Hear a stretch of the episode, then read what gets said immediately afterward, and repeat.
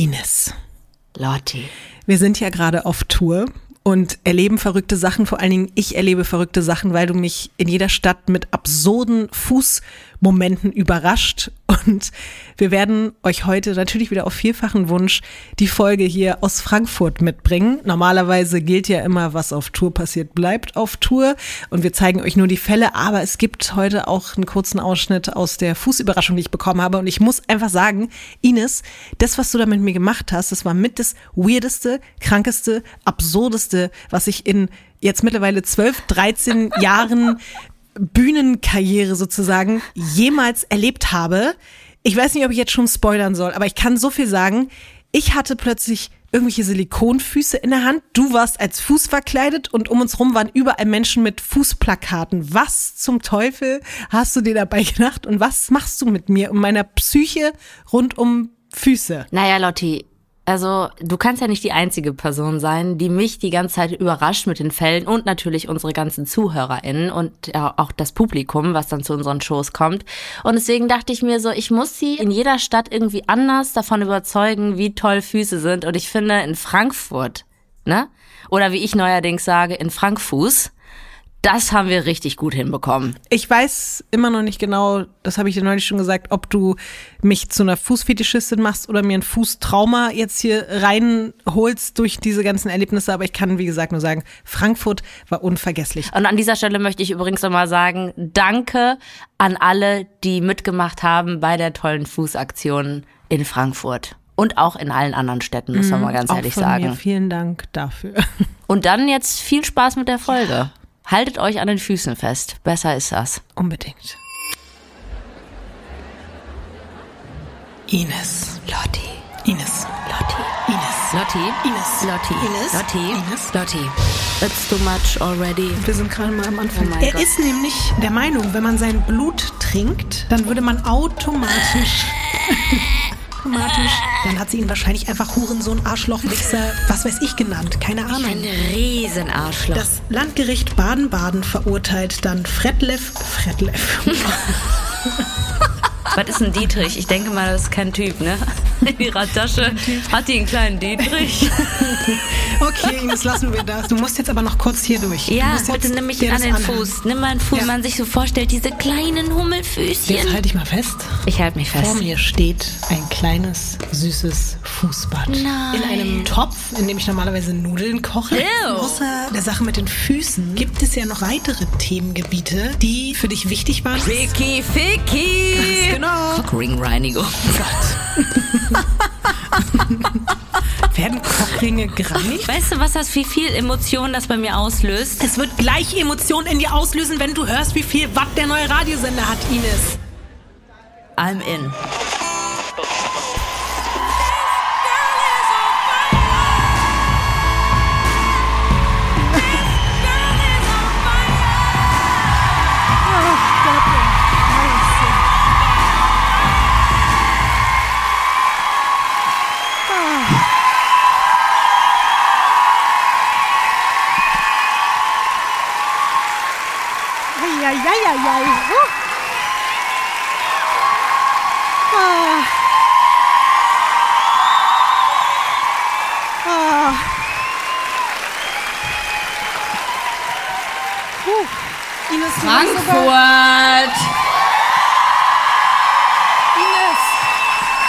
Plakate sogar. Hier sind Plakate. Hä? Richtig viele Plakate.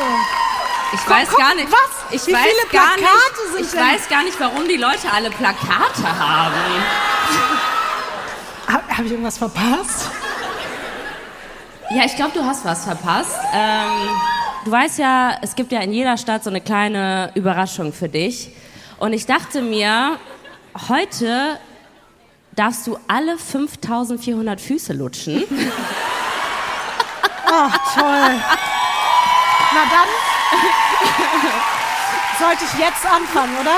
Du solltest jetzt anfangen, damit wir Ja. noch rechtzeitig alle nach Hause kommen. Nee, aber ich habe mir einfach gedacht, wir machen vielleicht mal, weil diese Halle ist heute so groß, es sind so viele tolle Menschen heute hier. Ich dachte, wir machen vielleicht mal ein Foto zusammen, weißt du, so mit allen Gästen, wenn die eh schon Plakate ganz zufällig mitgebracht haben. dann können wir doch ein schönes Foto zusammen machen, Hast du irgendwelche oder? Geheimstories ohne mich oder sowas gepostet, wo ich irgendwie Mit ausgeschaltet Füßen? war? Geheime Stories über Füße? Ich habe irgendwie Angst. Ach, guck mal, Agnes hat auch noch mein Kostüm mitgebracht. Und für dich auch noch ein paar Füße, die du halten kannst. Ih. Das fässt sich unfassbar ekelhaft an. Und ich dachte mir, ich ziehe mich mal ein bisschen heiß an, oder? Ja, es wird Weil das Outfit ist ein bisschen boring. Ines, es wird immer kranker, das merkst du schon, oder? Dass diese Fußsache komplett außer Kontrolle gerät. Ach, Leute, ey. What the fuck?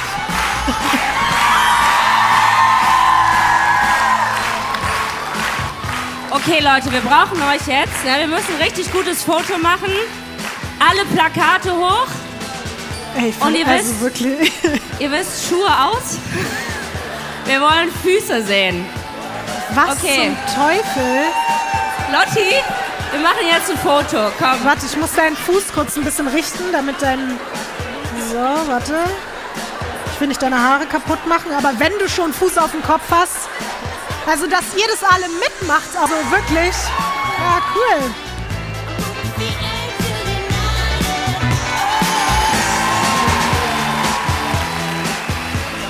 Also, wow, Ines, danke für die tolle Überraschung, wirklich. Also, Sehr, sehr gerne. Aber wollen wir mal ganz kurz gucken, was steht eigentlich auf diesen Plakaten drauf? Ich würde da gerne mal sehen. Oh mein Gott, Lotti, guck dir mal an, was die Leute alles für dich für Nachrichten auf Plakate stehen Wann haben. hast du Lotti, wir liegen dir zu Füßen. Weird Feet.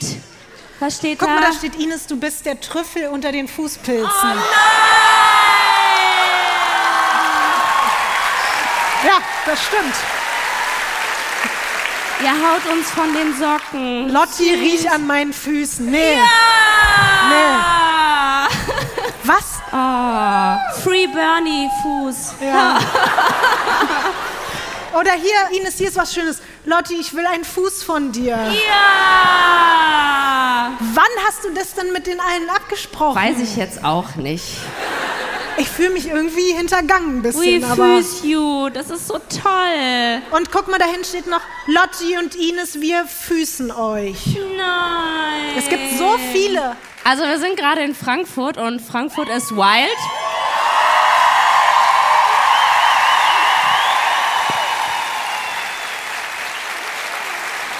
Oh, ich finde das so schön, Lotti. Ich freue mich richtig doll. Also danke für diese tolle Überraschung. ja. Ich bin irgendwie emotional auf die Bühne raufgekommen und jetzt bin ich irgendwas zwischen verwirrt und auch ein bisschen angeekelt, aber in diesem Fall war Fuß-Content heute auch wirklich irgendwie ganz in Ordnung. Also, Bist du jetzt danke. enttäuscht? Nee, überhaupt Ja, okay. nicht. Ich war nur ein bisschen wirklich irritiert. Du hattest auf einmal ein Fußkostüm an und alle hatten irgendwie, und ich hatte Füße in der Hand. Aber hey, wir sind Weird Crimes, also von Richtig. daher würde ich sagen, wenn ihr aber ansonsten jetzt auch bereit seid, könnten wir uns mal langsam schon mal in die Richtung unseres heutigen Falls bewegen, weil ich glaube, deswegen sind wir vielleicht noch ein bisschen mehr da als wegen Füßen, oder? Sehr, sehr gerne. Von Studio Bummens. Das ist Weird Crimes.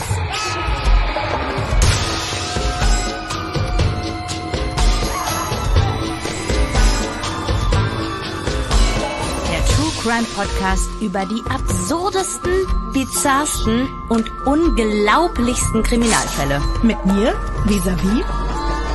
Und ich bin Ines Agnoli.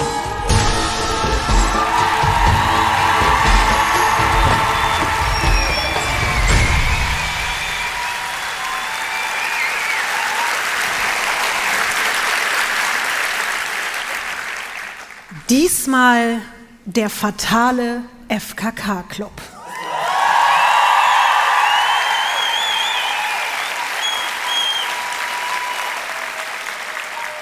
Ich habe mir übrigens, ich weiß nicht, ob ihr es gemerkt habt, ich habe mir den Titel extra für Frankfurt aufgehoben. Oh weil mein wie Gott. krass ist es? Also,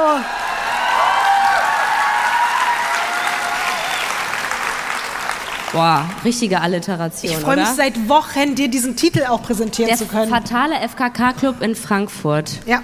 Eigentlich alles um Hauptbahnhof herum, oder? Wie der Titel ja vielleicht schon erahnen lässt, es geht heute unter anderem um eines deiner absoluten Lieblingsthemen, Ines. Ficky Ficky! Aber Gott, ich mich ein bisschen zu doll Zuge, gefreut. Im Zuge dessen geht es auch um äußerst weirde Beziehungskonstellationen, die so toxisch und so verworren sind, Kenn dass, ich gar nicht. ja, dass das aber in diesem Fall am Ende sogar tödliche Folgen haben wird. Bist du bereit, Ines? Ich bin sowas von bereit. Frankfurt, seid ihr bereit? Ist meine Frage.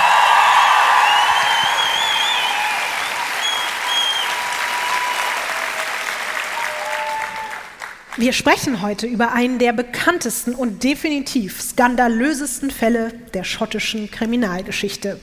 Wir sind also zum ersten Mal in Schottland, wie du schon anhand der Flagge erkannt hast, Ja. natürlich direkt ganz von Kenn ich. alleine. War schon zweimal da. Logisch. Ich habe mal ein Bild rausgesucht von einem Ort in Schottland, der die Umgebung ziemlich gut widerspiegelt. Und das darfst du dir jetzt angucken. Ah, ja, das ist mal groß. Das ist groß, das ist idyllisch, das sieht teuer aus, das ist, äh, das ist viel Baum, liebe ich. Und ähm, ja, also ich würde sagen, da wohnt jemand, der Moneten hat, oder? Ist das der Puff? Nee, das ist nicht der Puff. Ja, so ein Royal Puff. Da wohnt jetzt auch niemand, der in unserer Geschichte irgendwie eine Rolle spielt. Das ist Lauriston Castle. Ah, ja. Und du siehst, das Foto wurde Normal, geschossen weiß ich. von einem Vogel. Mir ging es jetzt eher so darum, dass so die Mischung, die man da sieht, einfach aus viel Natur, viele Bäume, viel Wasser und halt auch diese ganzen beeindruckenden historischen Gebäude, das fasst einfach die Gegend, in der unser heutiger Fall stattfindet, ziemlich gut zusammen. Und das war, muss ich jetzt auch schon mal direkt vorweg sagen, heute auch eines der wenigen Bilder in Farbe, denn unsere Geschichte ist schon ein bisschen älter. Alles, was ich dir und euch heute erzähle, hat sich rund um die 60er ereignet. Also viel Busch heute. Ja, FKK, 60er, da denke ich direkt an Pelzbikini.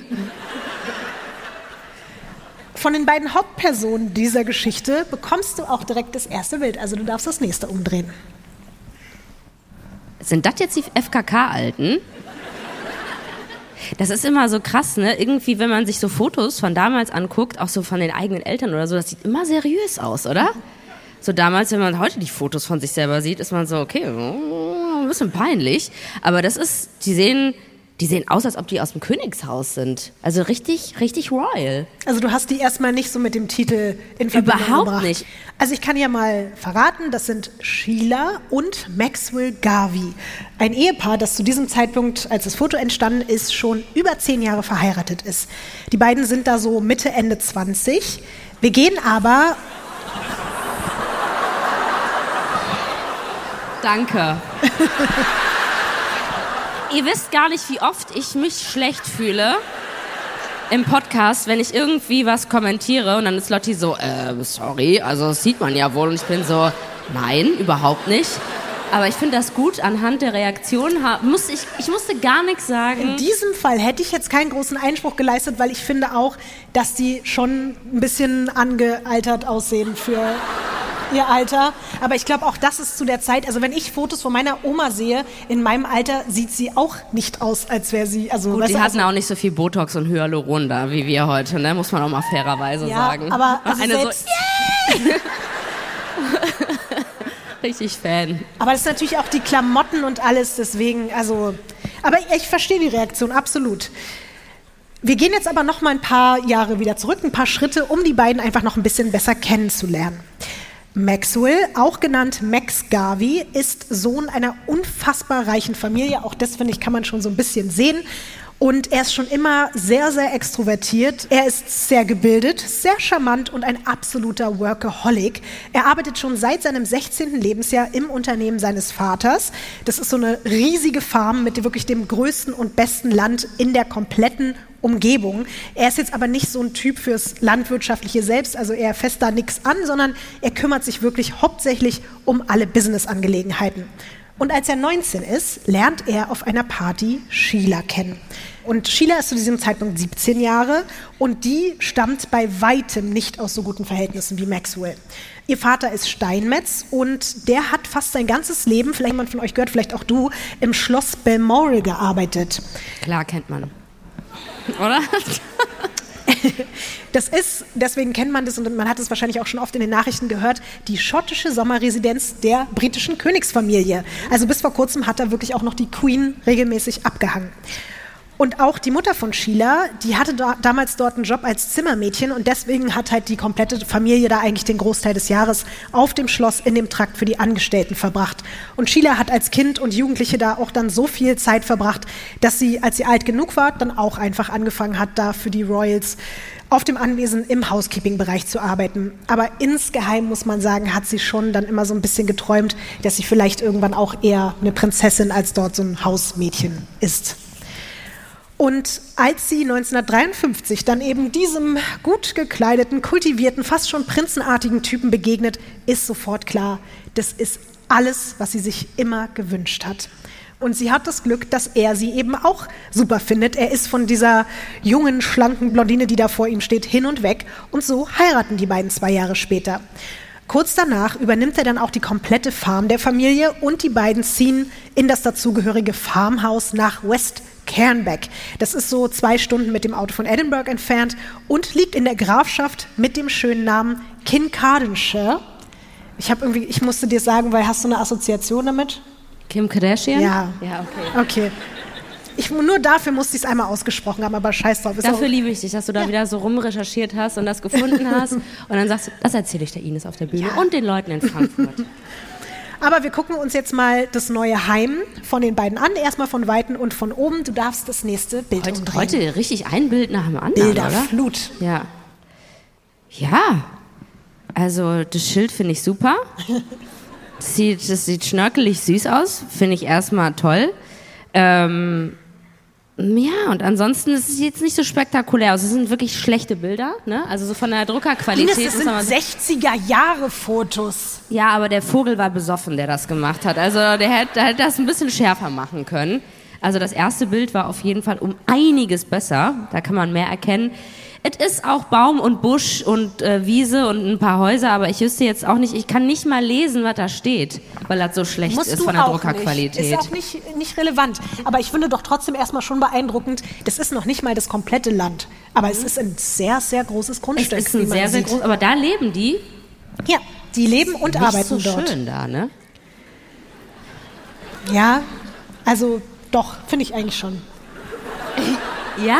Ja, das ist schon Also die schön. Häuser habe ich mir jetzt, nachdem, wie du den eingeleitet hast, habe ich mir das eher so vom ersten Foto vorgestellt. Das sieht so, also Du siehst gleich noch ein Foto auch vom Haus, aber jetzt ging es ja erstmal so ein bisschen um das Grundstück und von Weitem und von oben. Das ist wie gesagt nicht mal im Ansatz das komplette Gelände dieser West Cairnbeck Farm. Insgesamt gehören 269 Acker Land dazu. Hab natürlich mal gegoogelt. Ein Acker sind über 400 Quadratmeter. Den Rest könnt ihr euch selber ausrechnen. Ich wollte es nur mal dazu gesagt haben, falls du mich gleich fragst, wie viel ist denn ein Acker? Wie ich schon angedeutet habe, Maxwell würde sich dort auf diesem ganzen, also auf diesem ganzen Gelände, was man da jetzt sieht, niemals selber die Hände schmutzig machen. Aber er leitet alle kaufmännischen Geschäfte und gibt natürlich auch den ganzen Tag allen Mitarbeitenden irgendwelche Anweisungen und er überwacht einfach, dass alles zu seiner Zufriedenheit läuft. Im Gegensatz dazu, wie man sich halt eigentlich so einen klassischen Farmer vorstellt, hat er auch, wie auf dem Foto, was wir da gesehen haben, wirklich immer die krassesten Anzüge an und stolziert da halt wie so ein Pate oder ein König durch sein Reich. Und Sheila hat ja so ein bisschen diesen Prinzessinnentraum und sie fühlt sich dort schon der Sache so ein bisschen näher, weil sie geht da auch voll auf, so in ihrer Rolle als Hausfrau, hat da jetzt irgendwie so, wenn sie aus dem Fenster guckt, diese großen, weiten Felder und Wiesen und eben diese ganzen Ställe und so vor sich. Und Ganz schnell wird sie auch Mutter. Innerhalb von zwei Jahren bringt sie zwei Töchter zur Welt und lebt da so ihr perfektes Familienleben. Und von dem Haus, in dem die jetzt vierköpfige Familie zusammen lebt, zeige ich dir jetzt auch noch ein Bild. Und euch natürlich auch. ja.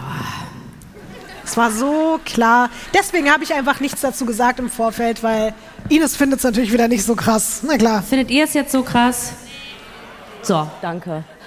Richtig vorne ein. Nee. Ja, die Die anderen waren aber eher so, ja, wir sagen mal lieber nichts, bevor die sich jetzt gleich noch richtig streiten. Halten wir lieber alle mal die Klappe so. Ich habe jetzt auch nicht gesagt, dass es übertrieben krass ist, aber wenn es mir gehören würde, fände ich es jetzt auch schon nicht. Ich würde auch nicht Nein sagen. Aber es ist jetzt nicht so, so wie man den eingeleitet bekommen hat, dachte man sich schon so, da ist alles ein bisschen fetter, oder? Wir müssen aber trotzdem auch nochmal sagen, wir sind in den 60ern. Natürlich spielt da ja auch, also das, was heute an Geld das wert ist, was es damals gewesen wäre und so weiter und auch Besitz und so, ist vielleicht noch ein bisschen auch in einer anderen Form dort zu dieser Zeit noch zelebriert worden. Aber was ich sagen kann zu dem Haus, da drin gibt es einfach fünf Schlafzimmer. Das ist ja schon auch ganz gut. Ne? Mhm. Es gibt so ein krasses ver verglastes Dach im Wohnzimmerbereich. Es gibt ein Kaminzimmer. Es gibt eine riesige Küche, einen eigenen Tennisplatz, einen riesigen Garten und so weiter und so fort. Und ich weiß nicht, ob du es jetzt gesehen hast, aber alleine auf dem Bild sieht man ja jetzt hier schon drei Autos vor dem Haus. Die sind nämlich Maxwells Hobby. Er liebt Geschwindigkeit. Er fährt seine geschätzt zehn Exemplare gerne auch schnellstmöglich in der Gegend rum. Und weil ihm das aber an Adrenalin nicht reicht, macht er irgendwann auch einen Flugschein und er kauft sich mehrere eigene Sportflugzeuge, mit denen er dann in seiner Freizeit über die Wälder und Felder Schottlands fliegt. Er bekommt deswegen den Spitznamen Flying Farmer. Nackt oder angezogen? Da ist er angezogen okay. tatsächlich, ja. In einem seiner liebsten privaten Flieger ist auch folgendes Bild von den beiden entstanden, das du dir jetzt angucken kannst. Ich hoffe so sehr, dass sie nackt sind. Ah, schade. Aber ich denke mir halt auch so, also wenn du halt so Nudist bist, ne? Du weißt ja noch gar so nicht, ob er in Nudist so einem ist. Flieger? Naja, aber ich vermute schon, dass er FKK-mäßig unterwegs ist. Aber noch habe ich davon überhaupt gar nichts ich gesagt. Ich weiß, aber ich stelle ihn mir gerade nackt in dem Sportflieger vor. Und dass er vielleicht auch mal so propellermäßig dann im Flieger so, weißt du, so, so mitmacht und sich denkt, dafür habe ich den Schein gemacht. So, damit äh, also wir jetzt auch uns langsam in dieses Thema oder beziehungsweise in die Richtung dieses Themas bewegen. Die beiden werden bald einfach zum angesehensten Paar in der kompletten Gegend. Sie tauchen bei jedem Event auf. Sie sind immer die bestangezogensten Leute. Bestangezogensten? Ja, ja. tatsächlich. Sie schmeißen selbst auch große Partys. Alle kennen und bewundern die Gavis. Und sie wirken einfach wirklich wie so eine Bilderbuchfamilie. Als sie dann ein paar Jahre nach den Töchtern auch noch einen Sohn bekommen, scheinen wirklich endgültig alle Wünsche erfüllt zu sein. Und jetzt, Ines, geht's endlich los. Jetzt Was werden die Klamotten ausgezogen. was das familiäre Umfeld der beiden und auch die prüde Gemeinde, in der sie regelmäßig zur Kirche gehen, nicht wissen und auch noch nicht ahnen. Hinter den Mauern des schicken schottischen Farmhauses gibt's Sehnsüchte und Fantasien, die nichts mit diesem Vorzeigepaar zu tun haben. Es geht um Sex, Drugs und noch mehr Sex. Und damit sind wir, ja. Boah, das ist der perfekte Fall für Frankfurt, oder? Habe ich mir auch gedacht. Ja. Ich habe im Vorfeld gehofft, dass nicht so viele Kinder heute anwesend sind. Also gar keine vielleicht einfach. Wäre auch gut. Ich würde auch sagen, wäre besser, wenn gar keine Kinder da sind. Ja. Wenn nicht, dann könnt ihr jetzt die ganze Zeit ab jetzt. Da winken Kinder, super. ah. Das ist die komplett falsche Reaktion übrigens. Ab jetzt. Ihr müsst immer so tun, als ob ihr erwachsen seid. ah. Wir sind damit jetzt übrigens im Hier und Jetzt angelangt, was das Leben der Gabis betrifft. Maxwell und Sheila haben tatsächlich, auch wenn sie vielleicht nicht unbedingt so aussehen, aber nach all den gemeinsamen Jahren jeden Tag Sex. Mehrmals. Was man weiß, ist, dass sie halt auch so ein bisschen experimentierfreudig sind, was Stellungen betrifft, auch was Drogen währenddessen betrifft. Also, das Ding ist zum Beispiel auch, wenn jetzt die Kinder mal bei den Großeltern sind, dann fangen die halt einfach an, so das Haus so ein bisschen in so ein kleines Spieleparadies für Erwachsene umzuwandeln. Und dann bumsen die halt mal auch auf dem Tisch oder so. Und das ist jetzt aus heutiger Sicht vielleicht für uns so, ja, okay, ein Tisch ist ja jetzt nicht so krass. Ja, ich wollte gerade sagen, also hier in Frankfurt hat gerade kein Mucks. Alle ja. waren so. Wann kommt das jetzt? Ja. Das krasse. Vielleicht können wir trotzdem noch mal versuchen, uns noch mal ein bisschen in diese Zeit zurück äh, zu versetzen, weil für damalige Verhältnisse Ende 50er, Anfang 60er, da hatte man halt fast ausschließlich Sex einfach um sich zu vermehren. Und dass da so ein Ehepaar wirklich rumexperimentiert und auch einfach noch Spaß an Sex hat, das ist zu diesem Zeitpunkt einfach ziemlich fremd und auch verpönt. Und man kann schon sagen, dass Sheila wirklich in jeglicher Hinsicht sehr neugierig ist. Sie ist auch abenteuerlustig und auch relativ offen für Neues, aber das ist nichts im Vergleich zu ihrem Mann.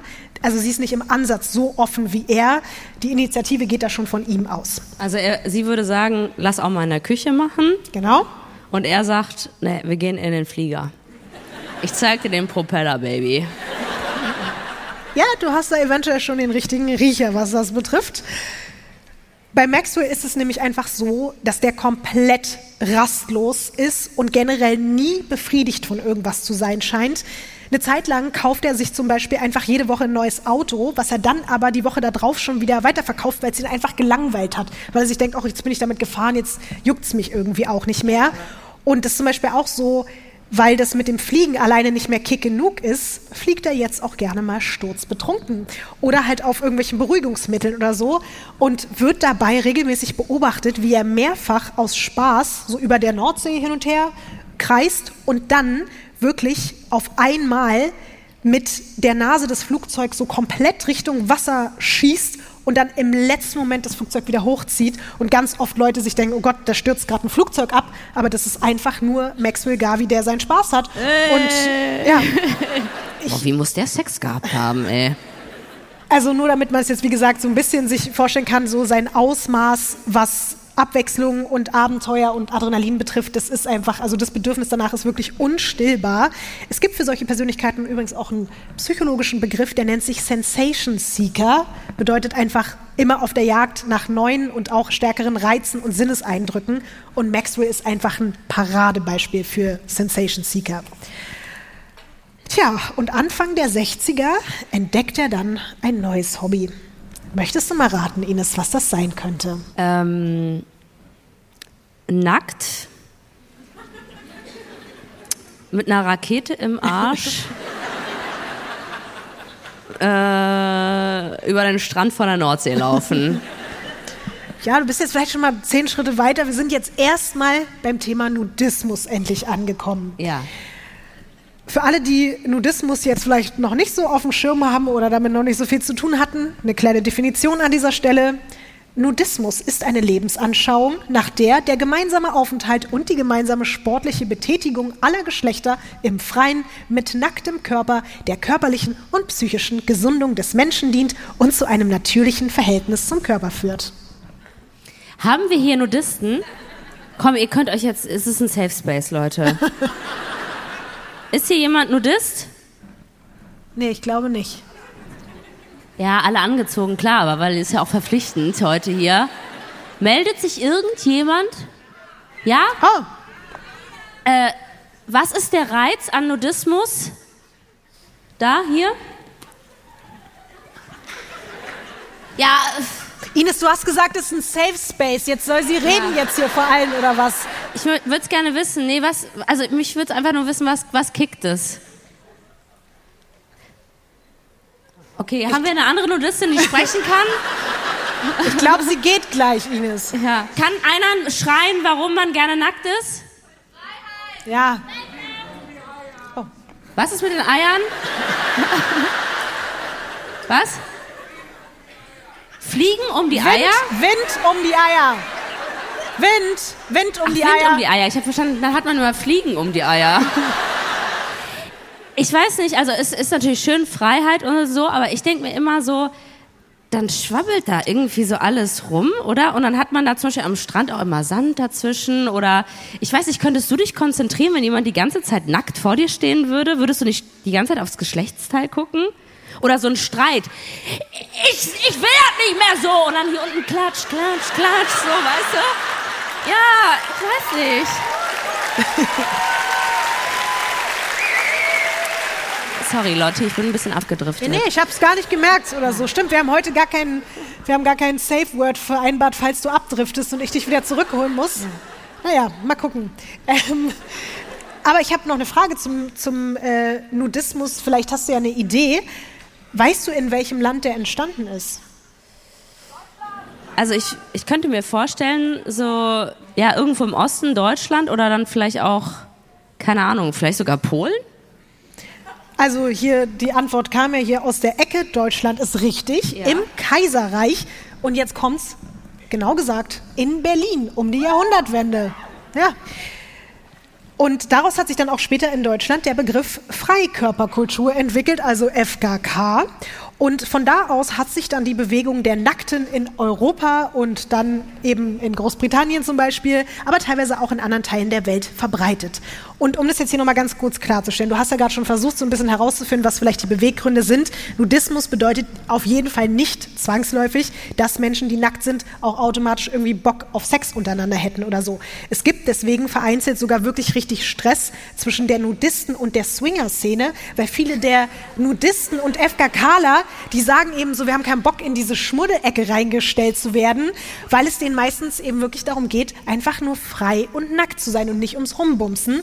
Und ich habe dann, als ich da so ein bisschen zu recherchiert habe, wirklich fast ein bisschen lustigerweise entdeckt, dass dieser Konflikt in Frankreich sogar zwischen den beiden Gruppierungen. Klar, in Frankreich, oder? Also wenn Konflikte. das ist so eskaliert, dass einfach Nudisten vor lauter Wut Brandbomben in Swingerclubs geworfen haben. Ja, äh, um sie aus der Gegend zu vertreiben. Okay, aber das, ist, das hat jetzt hier nichts mehr mit Freiheit zu tun, liebe Nudisten. Es gibt aber auf der anderen Seite definitiv auch genug sogenannte FKK-Clubs, in denen es auch mittlerweile wirklich nur um Ficky-Ficky geht. Und es gibt natürlich auch viele Nudisten, die auch wiederum Swinger sind. Also das gibt es genauso. Und bei denen es dann eben nicht nur um die freie Körperkultur, sondern auch um den freien Sex geht. Und genauso ist es eben auch bei Maxwell Garvey. Der macht jetzt also nicht nur mit seiner Familie Urlaub an den bekanntesten FKK-Stränden Europas und läuft auch gerne mal im Haus und im Garten unbekleidet durch die Gegend. Endlich ist er nackt, Ines. Du hast es so gewollt. Sondern er überredet Sheila auch, dass die zwei zum ersten Mal in einen Nudistenclub nach Edinburgh fahren. Und in dem werden tatsächlich auch Partner und Partnerin getauscht. Also Swingerclub. Ja, ja. Das ist halt eine Mischung aus, du, du kannst da deine Partner oder Partnerin äh, tauschen, aber es, du kannst auch einfach nur nackt da sein. Du musst nicht zwangsläufig irgendwie Geschlechtsverkehr haben. Alles kann, nichts muss, ne? Ganz genau. Ja. Sheila ist, als sie da ankommt, schon so ein bisschen skeptisch, weil sie schämt sich teilweise auch so ein bisschen mit den ganzen nackten Leuten um sich rum. Aber interessant findet sie es auch irgendwie. Vor allen Dingen möchte sie aber einfach ihrem Mann gefallen und sie will auch weiterhin aufregend für ihn bleiben. Und der liebt es in diesem Nudistenclub so doll, der möchte jetzt eigentlich jedes Wochenende seine Zeit dort verbringen. So hat man sich auch das Leben als Prinzessin vorgestellt, ne? Und so wird das Thema danach auch zu Hause immer größer. Maxwell kauft Bücher und Magazine über Nudismus und Naturalismus, aber auch Werke wie das Kamasutra und wenn die Kinder schlafen, dann probiert das Ehepaar zum Beispiel auch zusammen mal so Sachen aus wie erotische Nacktshootings. Und auch das wäre ja heute nicht sonderlich spektakulär. Aber wie gesagt, für damalige Verhältnisse ist es schon krass, was da jetzt abgeht im Hause Garvey. Und bis dahin haben die beiden ihre Vorlieben und ihr Sexleben ja auch komplett für sich behalten. Aber das ändert sich jetzt auch, weil Maxwell ganz aktiv auf der Suche nach Spielgefährten und Spielgefährtinnen aus ihrem Bekanntenkreis ist.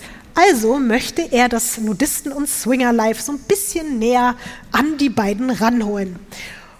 Um diesem Plan näher zu kommen, zeigt er zum Beispiel Bilder von den Nacktfotosessions mit Sheila, stolz auf irgendwelchen Partys, da bei den Bekannten und Freunden rum. Oh mein Gott. Mhm. Wie schrecklich ist das denn bitte? Ja. Stell dir mal vor, du gehst einfach zu so einer Party und dann zeigen die dir die ganze Zeit, guck mal hier. Aber hier sind meine Eier richtig gut getroffen. Mit dem Blitz, ein bisschen Glanz. Keine Fliegen. Ich wusste, dass es heute echt hart werden könnte.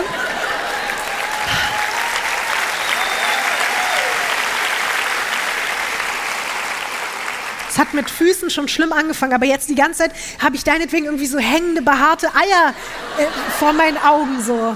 Das wäre schön, wenn du die so auf deinen Augen so drauf hättest. Mit Fliegen. Aber da hat er angefangen, möchte ich ganz kurz sagen, ja? Es tut mir leid an euch alle, wirklich. Es tut mir leid, dass ich dieses Thema Die sind doch froh, dass mir endlich hier was passiert. Du hast angefangen mit dem Sex auf dem Tisch, da war hier Totenstimmung. Es wird jetzt auch immer doller, denn Maxwell zeigt halt nicht nur die Bilder darum, der fragt auch immer offensiver, ob das ein oder andere Paar, was da ja eigentlich nur so für einen Cocktail vorbeigekommen ist, nicht vielleicht auch noch über Nacht in West Kernbeck bleiben möchte. Und trotz der gesellschaftlichen Vorbehalte gibt es sogar manche, die sich dann auch trauen, mitzumachen. Der Partnertausch wird jetzt also ein regelmäßiges Event im Hause Garvey. Aber auch das reicht Maxwell irgendwann nicht mehr. Was könntest du dir denn vorstellen, so rein hypothetisch plant er als nächstes? Eine Swingerparty, eine nackte Swingerparty bei sich zu Hause. Ja, erst noch mal ein paar Schritte weiter. Wie weiter?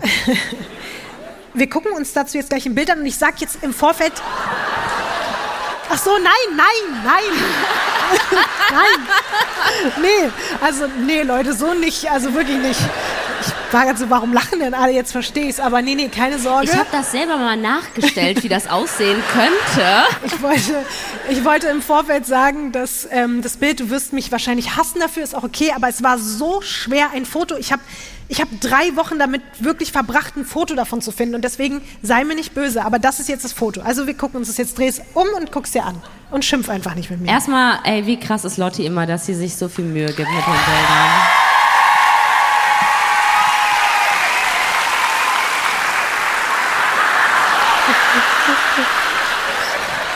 Ich hab's ja gesagt.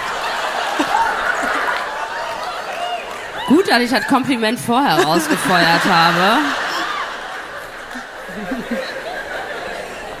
Ja, das ist ein Scheißfoto, das muss man mal ganz klar sagen.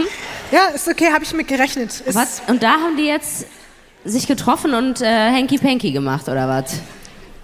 ist eine ganz gute, ganz gute Richtung, in die du da gehst. Also, Maxwell Garvey, übrigens, um das vielleicht nochmal zeitlich einzuordnen, ist da jetzt 33 und da kauft er dieses etwas abgelegene Cottage in einem Dorf in der Nähe von Aberdeenshire. Das ist so knapp eine Stunde von der Farm entfernt, um für sich und seine Freunde dort einen eigenen lokalen FKK-Club zu eröffnen. Ohne Gesetze, ohne Klamotten, ohne Tabus.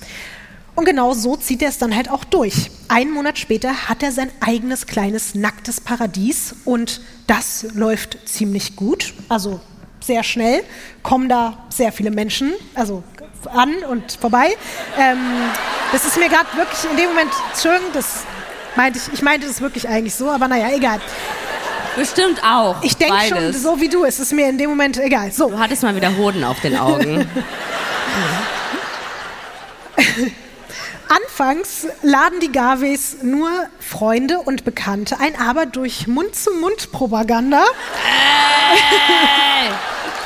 Ja, auf einmal fällt mir echt auf, dass ich hier ziemlich viele zweideutige Sachen zu stehen habe. Auf jeden Fall kommen jetzt auch immer mehr neue Gäste aus allen Ecken des Landes vorbei. Vor allem wohlhabende Geschäftsmänner und ihre Frauen besuchen diesen neuen Nudistenclub. Und Maxwell und Sheila sind natürlich als Gastgeberpaar besonders begehrt. Sie haben da jetzt, also sage ich mal, relativ viel zu tun. So, also mit den anderen Gästen und so. Es dauert aber nicht lange und da spricht sich das wilde Treiben rund um das Garvey-Haus auch in den umliegenden Dörfern bei der dann doch wirklich eher konservativen Einwohnerschaft rum und das Anwesen bekommt einen nicht sonderlich gut gemeinten Spitznamen in der Gemeinde. Dieser Spitzname, den dieses Haus da bekommt, den trägt es bis heute und ich finde ihn großartig. Kinky Cottage. Oh, das ist aber süß irgendwie, oder? Das bedeutet eigentlich übersetzt so viel wie perverse Hütte, kann man eigentlich sagen, ne? Aber Kinky Cottage klingt gut, oder? Ja. So, und in diesem Club finden nun andauernd hinter hohen Hecken die wildesten Orgien statt, die man sich so vorstellen kann. Jeder mit jedem, alle mit allen. Und Maxwell ist immer ganz vorne mit dabei, bei Vierern, Fünfern, Achtern. Sheila ist natürlich auch oft anwesend, aber teilweise wird ihr das doch alles ein bisschen zu viel. Maxwell Ach dann. hat jetzt lange gedauert, aber ja. Ja, ich war gerade noch bei Vierer, Fünfer, habe ich mir das so vorgestellt und dann war ich bei Achtern und denke mir so, ist das dann nicht einfach so Tausch oder ist das, zählt das, ab wann ist man auch wirklich in, in einem Achter verwickelt, weißt du? Und muss man dann auch immer überall rein? Ich kann und will es dir nicht beantworten. Ich fand es aber gerade auch wieder erstaunlich ruhig bei Fünfern, Sechsern und Achtern hier im Raum. Ja. Und die Leute sind so, ja, Freitag, oder? Also.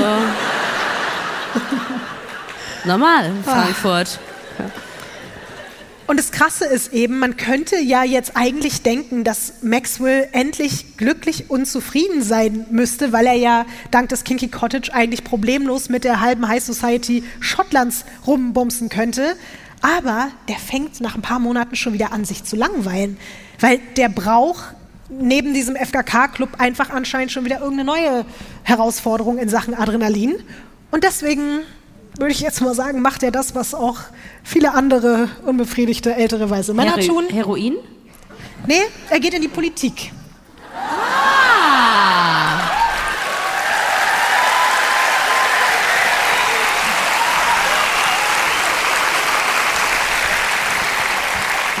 Das war mitunter die beste Überleitung, die du jemals in dem Podcast gedroppt Ja, ich dachte hast. schon, man hat es gar nicht gehört, was ich gesagt habe, aber schön, dass es funktioniert hat. Ähm, gehen wir eben mit Maxwell Garvey jetzt in die Politik. Bei einer Veranstaltung von der Partei, der inzwischen auch beigetreten ist, lernt er dann einen jungen Mann kennen, mit dem er auf Anhieb auf einer Wellenlänge ist. Sein Name? Brian Tavendale. Der ist gerade mal 20 und Barkeeper und der kommt genau aus der Gegend, die ich dir am Anfang gezeigt habe, rund um dieses Lowson Castle. Der ist auch sehr abenteuerlustig, ist auch so ein bisschen rebellisch unterwegs. Der ist zum Beispiel aus der Armee geflogen, weil er versucht hat, dort ein Auto zu klauen. Und als Maxwell ihm erzählt, dass er eigene Flugzeuge hat und er ja auch gerne mal vielleicht auf einen kleinen Rundflug mitkommen könnte, ist Brian direkt Feuer und Flamme. Und so freunden sich die beiden an. Und Max lädt ihn dann immer wieder zum Fliegen ein, dann mal zu einem gemeinsamen Wochenendausflug mit ihm und Sheila und dann zu einer Whisky-Nacht im Kaminzimmer des Farmhauses der Garvis inklusive Übernachtung. Und als es spät wird, sagt Brian Tavendale dann gute Nacht und legt sich im Gästezimmer ins Bett. Was er nicht ahnt, sein neuer Kumpel Maxwell Garvey hat sich nicht einfach nur so mit ihm angefreundet. Er hat ihn ganz bewusst ausgesucht. Er möchte nämlich zusätzlich einen noch viel privateren FKK-Club gründen als den, den er eben im Kinky Cottage hat.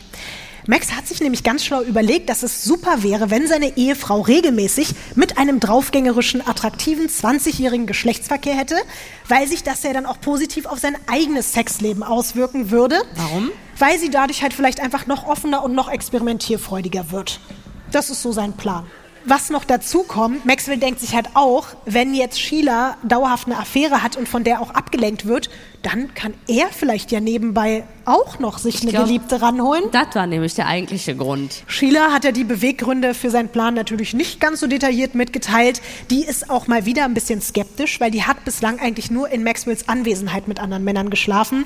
Und deswegen hat sie auch so ein bisschen Hemmungen, weil sie ihn eigentlich auch nicht betrügen möchte. Aber Maxwell ist so, ach Quatsch, mach dein Ding, guck mal, wie hübsch der ist, der Brian, und tu dir mal was Gutes, hab deinen Spaß mit ihm. Und er sagt ihr dann auch so, ja, der Gedanke macht mich auch voll an, dass du was mit dem hast. Also er motiviert sie Oh Nein, und er manipuliert sie, das, nicht motiviert absolut, sie. absolut. Also mir tut Sheila auch irgendwie leid, weil wenn man sich vorstellt, die hat sich einfach nur vorgestellt, eine Prinzessin Ja. zu sein. Und jetzt hat die ständig am Wochenende 30 Schwänze im Maul von irgendwelchen anderen.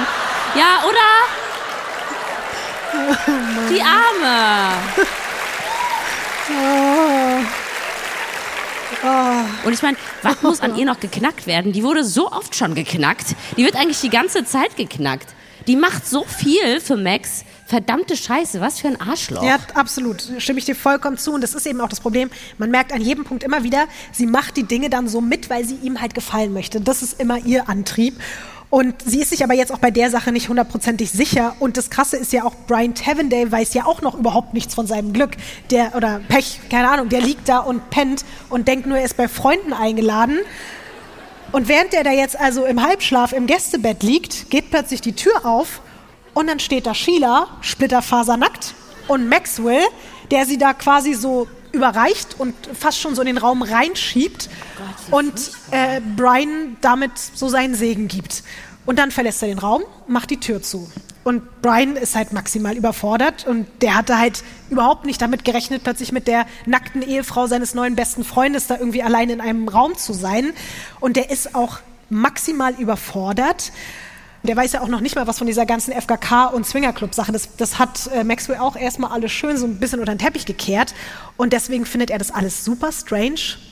Aber dann denkt er sich so, naja, was Wenn die soll's. schon nackt ist. Wenn die beiden das unbedingt wollen, dann bringe ich halt jetzt dieses Opfer. Na gut. Ja.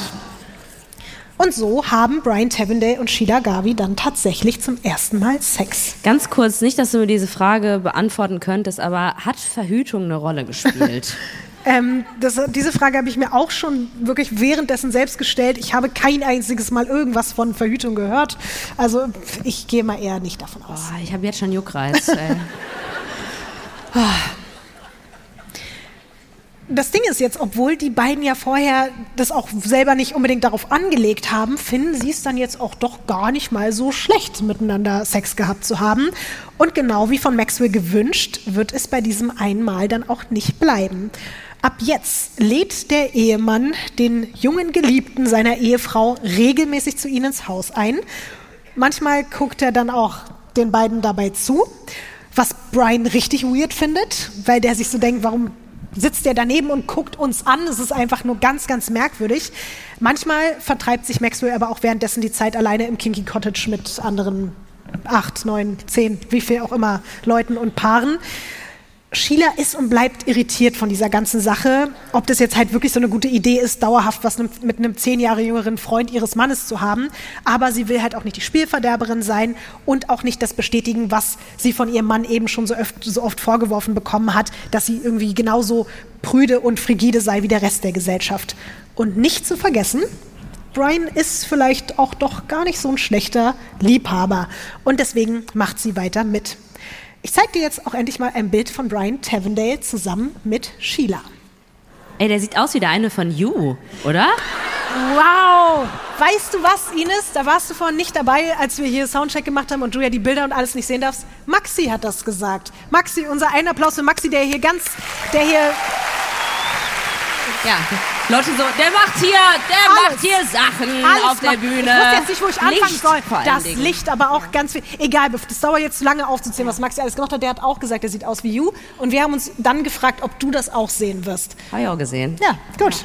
Dann haben wir das auch geklärt. Wie findest du die beiden so zusammen? Ähm, ich muss jetzt ehrlich gesagt, also wenn ich jetzt auch an die Serie You denke, dann ist er ja nicht unbedingt ähm, der charmante, nette Typ. Ähm, und äh, der guckt auch so ein bisschen, äh, also schon so, so ein bisschen so, dass man Angst bekommt. Ne? Der könnte was im, im, im Schilde führen. Sie sieht, also ganz ehrlich, sie sieht so zauberhaft und so nett aus. Es tut mir immer noch leid, durch was für eine Hölle die da eigentlich Ich gehen finde, sie muss. sieht mit jetzt auch viel glücklicher Ja, aus und total. viel freier und cooler auch irgendwie als mit ihrem Mann zusammen. Ja, vielleicht ist das das richtige Couple da. Ja. Aber ich sag mal so, es ist ein True Crime Podcast. Meistens finde ich dann Leute gut, die danach dann die Arschgeigen sind. Also, wer weiß, wie das Ganze noch endet. Man sieht ja auch, die beiden sind da gerade zusammen ausgegangen und es ist nämlich auch jetzt so krass, wenn Max mal länger im Kinky Cottage bleiben will, dann gibt er einfach Brian richtig viel Geld für teure Dinner-Dates mit seiner Frau. Also die beiden sind dann sozusagen auf Kosten von Maxwell da essen, er ist im Kinky Cottage Das und ist ein Prinzessinnen-Lifestyle, ja. oder? Und es wird auf jeden Fall auch noch irgendwie ein bisschen weirder und unangenehmer, wenn die zwei Männer dann mal wieder einen Abend zusammensitzen und trinken, dann will Maxwell wirklich auch immer jedes Detail hören vom Sex, den die beiden da miteinander haben. Und irgendwann kommt er auf die tolle Idee, darum eine Münze zu werfen, wer von den beiden die Nacht mit Sheila verbringen darf. Und Brian findet das super albern. Total romantisch. Ja. Und der findet es auch nicht cool, aber der spielt halt mit, so wie halt immer alle irgendwie alles mitmachen, was halt Maxwell Garvey sagt und will. Und für den gibt es bei allem Spaß und dem ganzen Sex eine einzige wichtige Regel. Und die lautet, keine Gefühle.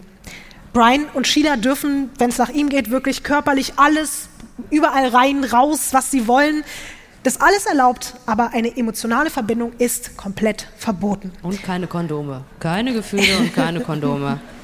Aber ist es bei ihm schon so, dass er Sheila liebt und auch so eine sehr emotionale Bindung? Maxwell? Ja. Ja, der liebt Sheila schon, aber ich glaube, vor allen Dingen will er sie auch einfach besitzen, kontrollieren und will entscheiden, was sie mit ihrem Leben macht und was nicht. Das, Okay. Man kann, glaube ich, trotz, also ich, Und vergöttert werden wahrscheinlich. Also er will wahrscheinlich Ja. nicht, dass sie jemanden Ja. besser findet als, als genau, ihn. der macht sich auch gar nicht so große Sorgen, was das Thema betrifft, weil der ist sich ja so sicher, dass seine Ehefrau ihn abgöttisch liebt und gleichzeitig hat er halt auch das Gefühl so, Brian ist einer meiner engsten Freunde geworden und der vergöttert mich quasi auch, weil ich Flugzeuge habe und weil ich so ein krasser Typ bin. So. Und Maxwell und Brian sind jetzt sogar so dicke miteinander, dass Brian ihm eines Tages eine der wichtigsten Personen in seinem Leben vorstellt, nämlich seine Schwester Trudy.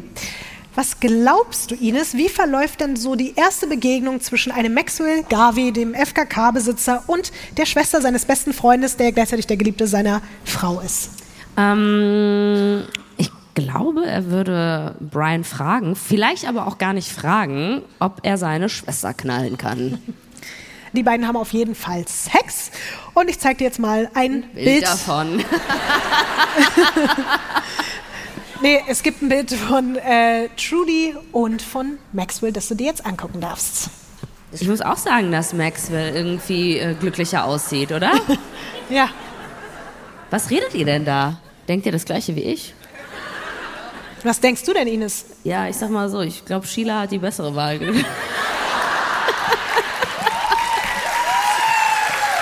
Das ist voll gemein. Also, das wollte ich so nicht sagen. Habe ich aber. Und ihr habt es auch alle gedacht. Das Ding ist aber egal, was ihr jetzt hier alle denkt. Maxwell ist sich sicher, in Brians Schwester auch endlich für sich die perfekte Geliebte gefunden zu haben. Die beiden, da die zwei, haben überall Sex, wo sie können. Jetzt kommt's auch im Cockpit seines Flugzeugs. Ja, Lotti! Und Wir zwar, wollen die Doppeldeutigkeit. und jetzt kommt's, im Cockpit des Flugzeugs. Kannst du nochmal Cockpit sagen? im Cockpit in der Luft, während das Flugzeug fliegt, während er besoffen und drauf ist und auf hier Automatismus stellt. So haben die Sex.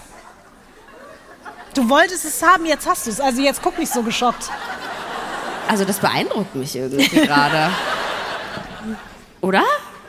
Schon krass. Also, dass er das schafft. Also ich hatte äh, auf jeden Fall viel zu viel Angst, äh, das zu machen. Hättest du da Bock drauf? Niemals. Ich habe so schon Flugangst. Also Ja, das okay, wäre ja, vor allen Dingen, wie gesagt, der ist ja auch die ganze Zeit so besoffen und so drauf und Ja, der, den turnt es aber hin? dann an. Ich glaube, den turnt es an, wenn er das Gefühl hat, er stürzt gleich ab und dann macht ihn das irgendwie noch geiler und was ich auch so krass daran finde, der erzählt jetzt allen ganz offen, dass er in nur zwei Wochen Sex mit Trudy mehr Spaß hatte als in mittlerweile fast 15 Jahren Ehe mit Sheila. Boah, was ein Arschloch, ey. Ja.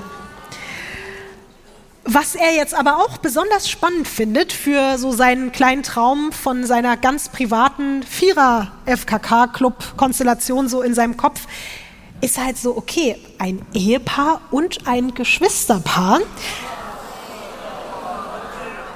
die in seiner Vorstellung dann auch einfach alle miteinander so Sachen machen könnten, so wie sie halt Bock haben. Boah, das ist, glaube ich, auch der Erfinder von Pornhub oder YouPorn, oder? Von diesem Konzept muss er halt nur noch alle anderen überzeugen. Und Aber ich bin mir sicher, er schafft's. Naja, er schafft es tatsächlich zumindest schon mal so, dass alle vier zusammen so FKK-mäßig feiern bei denen zu Hause, sich dann hemmungslos betrinken und dann sogar nackt zusammen alle in einem Bett einschlafen. Aber. Oh. Okay, cool, danke schön. Ein Applaus für Agnes.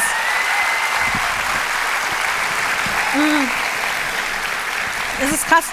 Ich hatte gerade kurz einmal das Gefühl, ob mir ein bisschen, ein ganz kleines bisschen so zitterig, schwindelig geworden ist. Und da wird nämlich hinten wird mein kleiner Blutzucker überwacht. Deswegen. Ähm, mm.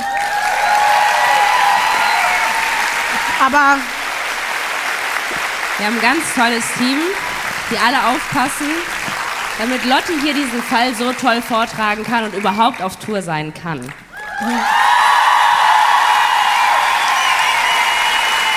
Aber auch, weil, das muss ich mal ganz kurz dazu sagen, Ines auch, weil Leute wie du und unser gesamtes Team hier, wirklich jeder einzelne Mensch ganz viel Rücksicht auf mich nimmt und ganz viele Sachen möglich macht, dass wir hier überhaupt so unterwegs sein können. Und dafür bin ich auch ganz, ganz dankbar, weil sonst wäre das hier wirklich nicht möglich. Und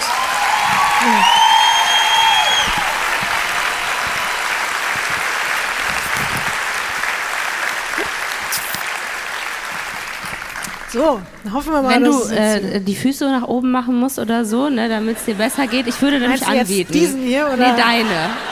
Nee, Capri-Sonne hilft immer ganz schnell. Ich kann ja lustigerweise hier sogar selber auf meinen Blutzucker gucken, weil dann sehe ich nur, ob ich mich so fühle, wie ich denke oder ob es. Ach so, nee, der sagt gar nichts. Gut, naja, egal. So, aber vielleicht kommen wir ja auch eh gleich in Richtung Pause, dann lösen wir das Problem. So, ähm, genau. Jetzt waren wir ja bei diesem Moment, die waren jetzt schon alle, haben da alle schon nackt zusammen in einem Bett geschlafen. Aber ein Vierer gab es jetzt trotzdem erstmal nicht, weil da hatten die Geschwister dann doch ein bisschen Skrupel davor, verständlicherweise. Das Problem ist aber auch, obwohl halt Sheila mit Brian beschäftigt ist, findet sie es halt schon sehr verletzend, dass Maxwell so von dem Sex halt mit Trudy schwärmt. Das hat man ja auch hier anhand der Reaktion gemerkt. Das ist halt super verletzend und, und demütigend natürlich. Und sie ist jetzt auch nicht so der größte Fan davon, dass ihr Mann jetzt ausgerechnet von allen Frauen auf der Welt unbedingt mit der Schwester ihrer eigenen Affäre eine Affäre anfangen muss. Und sie ist nicht die Einzige, die ein Problem mit den beiden hat. Trudy ist nämlich eigentlich auch verheiratet. Ihr Mann Alfred, ein Polizist, dreht komplett durch, als er checkt, dass seine Frau auf einmal mit dem berühmt-berüchtigten Flying Farmer, mit dem perversen FKK-Club äh, unterwegs ist und bei dem übernachtet. Was glaubst du, macht denn Maxwell, um den wütenden Ehemann zu besänftigen? Geld geben.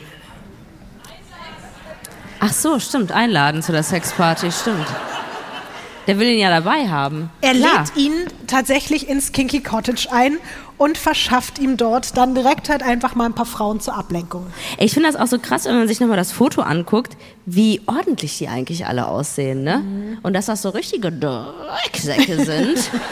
Das finde ich nämlich eben auch so krass. Du hast ja am Anfang, als du die beiden gesehen hast, Sheila und Maxwell, schon gesagt, so, die sehen überhaupt nicht nach FKK aus. Aber da verbirgt sich halt doch irgendwie einiges. Trudy wiederum, die freut sich jetzt total, dass ihr Mann im Kinky Cottage mit anderen Frauen beschäftigt ist, weil die ist innerhalb von kürzester Zeit Maxwell so verfallen, dass sie ihren Mann eigentlich am liebsten sofort verlassen will. Und während sie und Max dann halt einfach Tag und Nacht ihren Spaß haben, verbringen Brian und Sheila auf der anderen Seite auch immer mehr Zeit miteinander als sonst, aber eben nicht nur in der Kiste, sondern auch bei Spaziergängen am Meer und Abendessen und zusammen im Theater und plötzlich scheint sich dann nach fast einem Jahr Affäre miteinander von beiden Seiten doch etwas zu entwickeln, das eigentlich strengstens verboten ist. Gefühle. Sag mal, arbeitet da eigentlich irgendjemand? Also du hast das ja schon am Anfangs betont, dass er sich, also dass Maxwell sich da nicht die Hände schmutzig macht. Ich würde sagen, er macht sich die ziemlich schmutzig, aber auf andere Art und Weise. Aber das läuft einfach so, das ganze Business. Und er verpulvert das Geld. Ist Ich rede so? natürlich jetzt nicht so viel darüber, wie er da irgendwie im Büro sitzt am Schreibtisch, weil das jetzt einfach super lame wäre. Ja, aber, ich meine, er bumst doch auch den ganzen Tag. Wie arbeitet man da? Das, Arbeit ist doch auch für ihn viel zu langweilig, habe ich das Gefühl, oder? Ja, hin und wieder arbeitet er aber schon und er hält den Laden da schon am Laufen. Das ist auf jeden Fall Okay. wichtig. Aber du hast recht, die verbringen schon auch sehr viel Freizeit und Zeit generell mit Bumsen und Nacktsein und dem ganzen Zeug halt. Was sind deine Hobbys? Bumsen und nackt sein. Brauche ich als Ausgleich so zum, zur Arbeit. Und es ist jetzt wirklich so, während Sheila sich einfach mal langsam aber sicher dabei ist zu verlieben, hat Maxwell nach einem Monat mit Trudy natürlich auch schon wieder genug davon und ist gelangweilt, weil Flugzeugsex irgendwie war jetzt dann cool für drei, vier Mal, aber jetzt denkt er sich, nee, brauche ich schon wieder was Neues. Und auch von dieser ganzen Geschichte mit Brian ist er auch gelangweilt, weil der hat jetzt da irgendwie so oft schon zugeguckt und mit den Vierern läuft es ja auch nicht so richtig, so wie er sich das vorgestellt hat. Und deswegen muss in seinen Augen auf beiden Seiten was Neues her. Er selbst will eine neue Geliebte und seine Frau braucht auch einen neuen Geliebten. Er macht also erstmal von heute auf morgen mit Trudy Schluss. Die versteht die Welt nicht mehr, die ist total am Boden zerstört. Und dann erwartet er eben auch, dass Sheila die Sache mit Brian cancelt, damit die beiden sich dann zusammen neue Spielgefährten suchen können. Aber Sheila will keinen neuen Liebhaber. Sie will Brian behalten. Und das macht Maxwell rasend, weil der ahnt halt schon langsam, dass seine einzige Regel gebrochen wurde. Er fühlt sich von beiden verraten und betrogen und setzt Sheila ein Ultimatum. Entweder trennt sie sich auf der Stelle von Brian oder sie verliert ihn, die Kinder, das Haus, alles. Oder vielleicht passieren sogar auch noch schlimmere Dinge. Was glaubst du, was tut sie? Ich glaube, sie sagt ihm, dass sie sich trennt, aber sie schafft das nicht und hat so eine heimliche Affäre. Ob das so ist, werden wir noch sehen, aber was auf jeden Fall erstmal der Fall ist, sie entscheidet sich gegen Brian und für ihren, ihren Mann, weil sie das alles, was sie da hat, auf gar keinen Fall verlieren will und auch die Kinder ihr natürlich so wichtig sind, dass sie sagt, okay, sorry, dann geht's wohl nicht anders. Und so liegt der kleine, neu gegründete private FKK-Club in Trümmern, noch bevor Maxwell ihn richtig auskosten konnte. Und alle Beteiligten sind unglaublich enttäuscht und vor allen Dingen unfassbar wütend aufeinander. Trudy auf Maxwell, Maxwell auf Sheila und Brian, Brian auf Maxwell und Sheila, Sheila auf Maxwell und Trudy, Trudys Mann Alfred auf sie und Maxwell. Und am Ende wird diese Wut eine der genannten Personen nicht überleben. Um das ganze Chaos im Kinky Cottage jetzt noch mal ganz kurz zusammenzufassen. Eigentlich sind Maxwell und Sheila verheiratet. Da sieht man sie auch noch mal. Sheila ist aber inzwischen in Brian Tavendale verliebt, den Kumpel von Maxwell, und Brian auch in Sheila. Maxwell hatte was mit Brians Schwester Trudy. Die ist jetzt unglücklich in ihn verliebt, er aber nicht in sie. Trudys Mann wurde zwar mit anderen Frauen von Maxwell abgelenkt, will aber seine eigene Frau zurück und ist extrem sauer auf Maxwell, genau wie Brian und Trudy und Sheila. Maxwell wiederum hat Hass auf Brian, weil der sich trotz seiner Ansage nicht von seiner Frau fernhält und ist genervt von Trudy, weil die nicht locker lässt, was ihre Affäre betrifft. Kommst du noch hinterher, Ines? So ein bisschen GZSZ-Vibes, ja. ne? Aber so Porno-GZSZ-Vibes. Würde ich mir angucken. Das ist auf jeden Fall der Status quo. Maxwell beruft jetzt ein Treffen ein, an dem Brian, Trudy, Sheila und er teilnehmen müssen im Namen von ihm und angeblich auch seiner Ehefrau, die wirklich die ganze Zeit nur ganz still daneben sitzt, beendet er nochmal in aller Deutlichkeit die Affäre mit Brian und seiner Schwester Trudy. Also er nimmt sich das Recht raus, sowohl zu sagen, meine Frau und Brian, ihr habt nichts mehr miteinander und ich habe nichts mehr mit dir, Trudy. Und er erteilt beiden, sowohl im Kinky Cottage, in dem Trudy zwischendurch leider unangenehmerweise aufgetaucht ist, um Maxwell auf nacktem Wege dann doch zu erklären, dass die beiden zusammengehören, als auch auf der Farm in Cairnbeck Hausverbot. Und nach einem ewigen Monolog gibt er Brian dann noch eine kleine Drohung mit auf dem Weg, dass es übel enden wird, wenn er Sheila noch ein einziges Mal zu nahe kommt. Und Trudy sagt er, sie solle ihn verdammt nochmal in Ruhe lassen und sich einfach halt wieder auf ihren Mann konzentrieren. Ja, Maxwell schmeißt sie und ihren Bruder daraufhin aus dem Haus. Trudy ist danach so verletzt, dass sie sich tatsächlich schweren Herzens von ihrem Ex-Lover fernhält. Ihr Bruder Brian ist da weniger konsequent, genau wie Sheila. Also du hattest so ein bisschen recht mit deiner Vermutung, Ines. Nur ein paar Wochen später fährt Sheila mit Brian und sogar ihren drei Kindern heimlich übers Wochenende in ein Hotel ans Meer. Maxwell bekommt das aber raus. Und er kann es nicht fassen. Der hat das Gefühl, er wird jetzt von so einem viel jüngeren Mann ersetzt und er will jetzt sofort, dass es aufhört. Dass er derjenige ist, wegen dem das Ganze überhaupt erst angefangen hat, das spielt jetzt keine Rolle mehr. Deswegen informiert er jetzt sogar den örtlichen Pfarrer, damit der höchstpersönlich interveniert. Jetzt wissen wir noch mal, in was für einer Zeit wir sind. Also wirklich der Typ, der auch weiterhin den Großteil seiner Zeit in seinem Kinky Cottage FKK Club mit Orgien verbringt, der ruft wirklich in der Kirche an und bittet darum, dass seine Frau für ihr unmoralisches Verhalten eine Ansage von Gott bekommt, dass es so nicht weitergehen kann mit ihrem Leben. Und tatsächlich steht dann wenige Stunden später der Pfarrer vorm Hotelzimmer und bittet Sheila, wieder auf den geraden Weg der Ehe zurückzufinden. Ihr ist das unfassbar Nackt peinlich. angezogen? Der Pfarrer hat zum Glück seine Kutte an, also ihr ist es super, super peinlich und sie ist halt auch eine sehr, sehr gottesfürchtige Frau. Das weiß Maxwell natürlich auch und deswegen hat er genau das auch gemacht. Und deswegen packt sie dann kleinlaut ihre Sachen und die Kinder und fährt zurück nach West Cairnbeck. Dort bekommt sie von ihrem Ehemann noch ein weiteres eindeutiges Ultimatum. Entweder sie sieht Brian nie, nie wieder oder Sheila und Brian haben bald eine Kugel im Kopf. Und es ist gar nicht so weit hergeholt. Maxwell Garvey hat tatsächlich, wie man sich das, finde ich, eigentlich auch so ein bisschen bei jemandem wie ihm vorstellen kann, eine eigene kleine Waffensammlung zu Hause.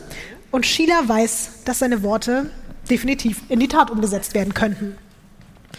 Und das bekommt Brian auch nochmal deutlich zu spüren, als er am nächsten Tag alleine aus dem Hotel rauskommt, in dem er ja sich eigentlich eine schöne Zeit mit Sheila machen wollte, wird er von zwei Männern überfallen, die ihm einfach mal das Gesicht zerschneiden. Was? Zerschneiden? Ja, Hä? Frankfurt reagiert gar nicht, oder was? Gesicht zerschneiden, naja, na klar. Normal, oder? Also während er da so Schnitte im Gesicht bekommt, werden ihm schöne Grüße vom Skipper ausgerichtet. Und Skipper ist ein weiterer Spitzname von Maxwell. Es ist also komplett klar, wer den Überfall auf ihn in Auftrag gegeben hat.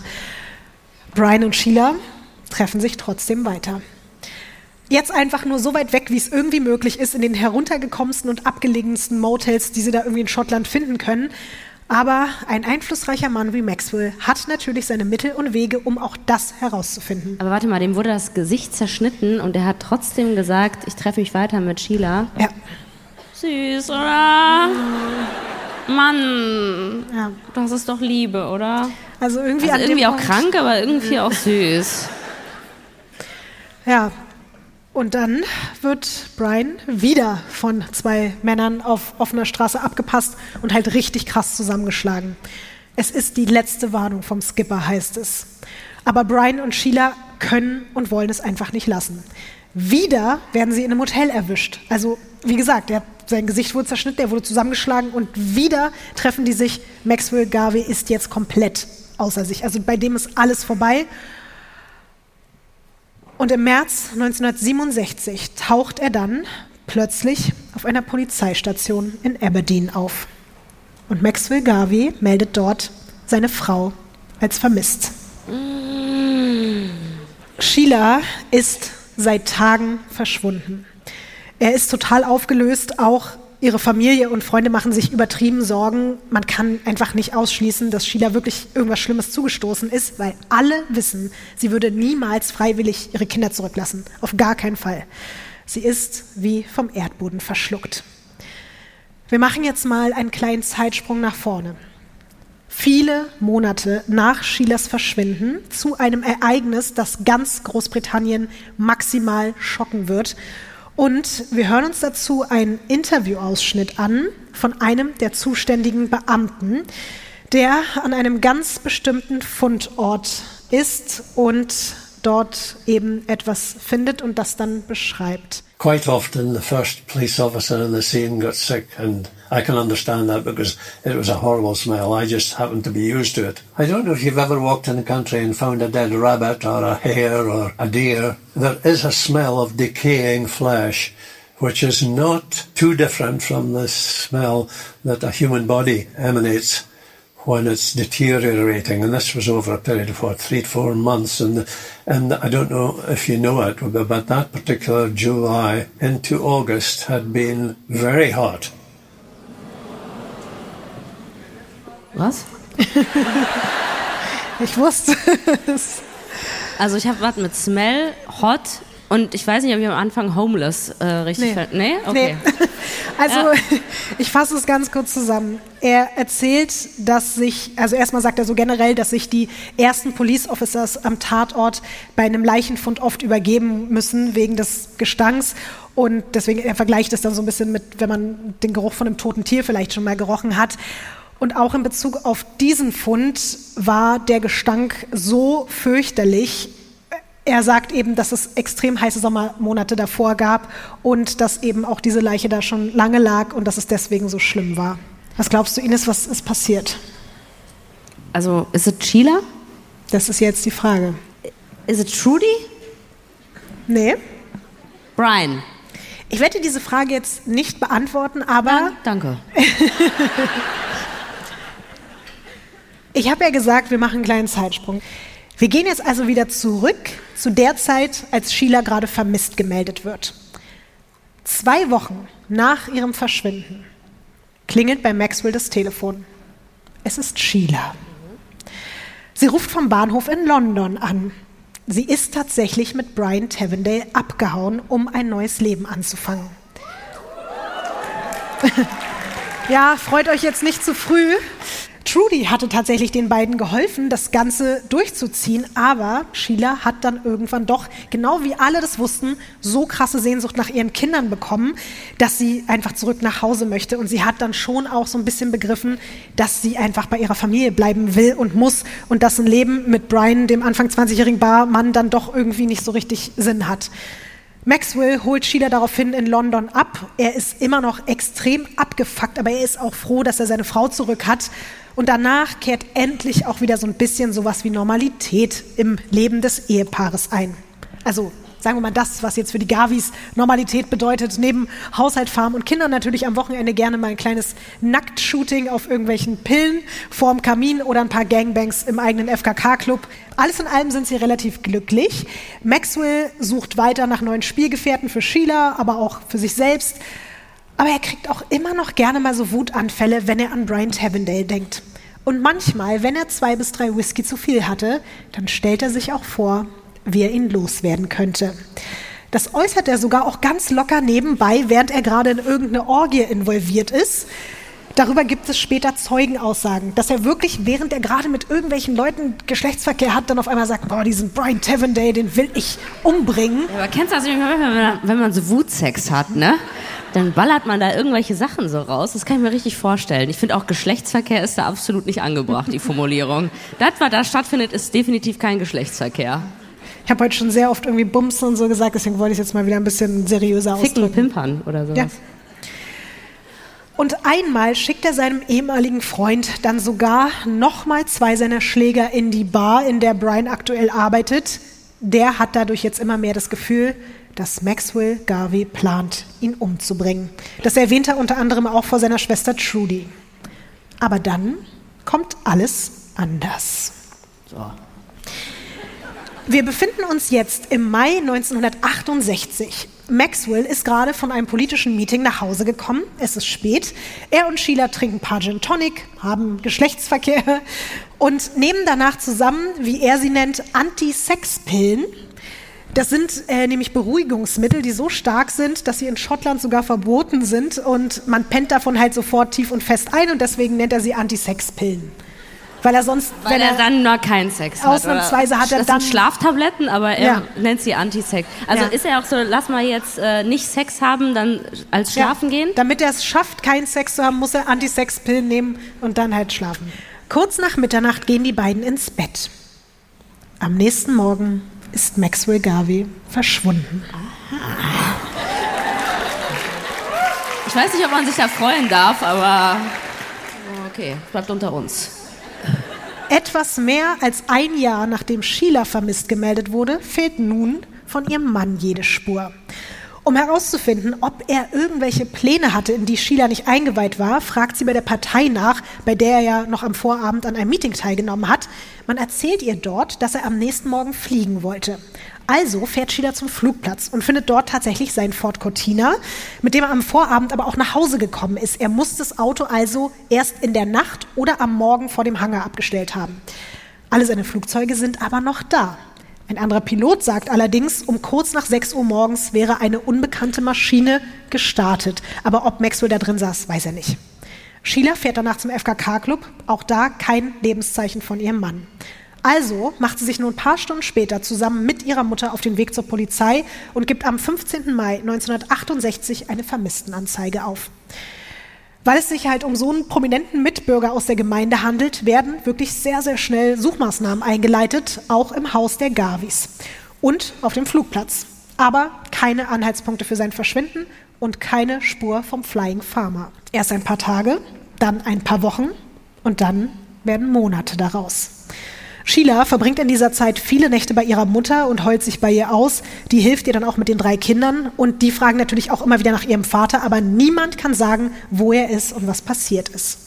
Und auch die Polizei tappt komplett im Dunkeln, bis sie im August 1968 den entscheidenden Tipp bekommen. Drei Monate nach dem rätselhaften Verschwinden von Maxwell Garvey können sie endlich eine verdächtige Person verhaften. Möchtest du raten, wen? Brian. Du darfst das nächste Bild umdrehen. Oh nein. Sheila, oder? Aber sie sieht echt stylisch aus, muss man sagen. Sheila Garvey wird vor den Augen ihrer beiden Töchter und ihrem Sohn von mehreren Ermittelnden zu Hause abgeführt und Klar. zur Wache gebracht. Die Anti-Sex-Pillen. Sie verspricht noch, dass sie bald zurück sein wird. Spoiler, wird sie nicht.